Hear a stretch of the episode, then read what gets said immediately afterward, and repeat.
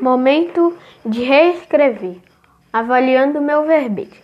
Sua produção será avaliada por um colega com quem você trocará o texto. Você deve ler os trabalhos um do outro duas vezes. Na primeira vez prestarão atenção apenas nas ideias.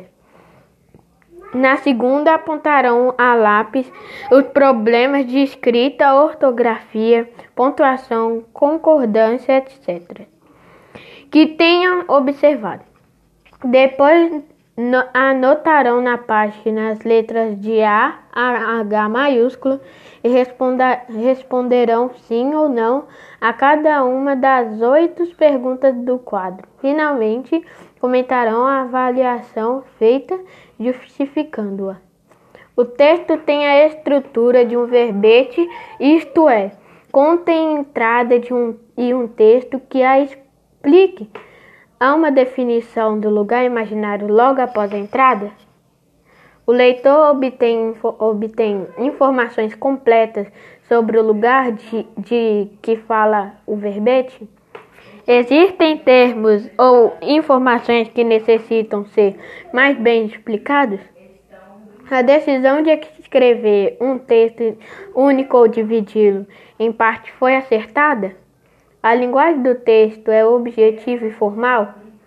É vocabulário, o vocabulário é variado, com poucas repetições? A ilustração é útil para a compreensão do verbete? Reescrevendo o meu verbete. Considere os comentários feitos por seu colega. Caso concorde com os, os apontamentos, procure aprimorar os itens que apresentam falhas. Verifique também as anotações relativas à linguagem. Corrija o que lhe parece corretamente apontado. Use um dicionário para resolver dúvidas de ortografia ou de sentido e peça ajuda ao professor nos casos em que você não tem segurança para decidir a forma correta. Reescreva o verbete conforme as orientações do professor ilustre. Momento de apresentar. Inserindo meu verbete no, no dicionário. Você e sua turma colocarão os textos em ordem alfabética. Caso uma entrada se, se repita, coloquem os textos em sequências. Uma equipe de, de editores escolhidas pela turma finalizará a produção escrevendo uma apresentação do dicionário em uma página final com o nome de todos os, os colaboradores, os autores do verbete.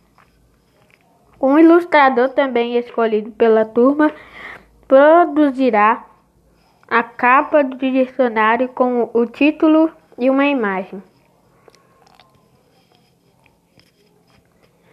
Ele deverá utilizar um tipo de papel mais grosso, como cartolina ou papel cartão.